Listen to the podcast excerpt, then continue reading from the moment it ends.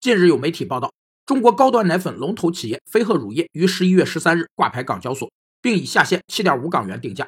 此前有消息称，飞鹤国际配售已获四倍超额认购。超额认购是指公司在首期公开发行股票时，投资者认购的股票数超过公司此轮发行股票数的状况。通常以认购股数除以发行股数的倍数来衡量。绝大多数公司 IPO 都会出现超额认购的情况，超额倍数越高，表明市场对这家公司越感兴趣。在熊市中，超额认购倍数是个位数，就可能说明市场需求旺盛；而在牛市中，超额认购倍数经常有几十倍甚至上百倍的情况。但由于投资者需求大于股票供给，最终会导致中签率下降。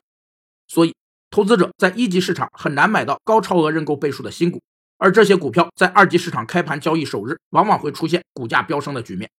有分析指出，飞鹤乳业下线定价可尽量避免破发，以维护公司形象。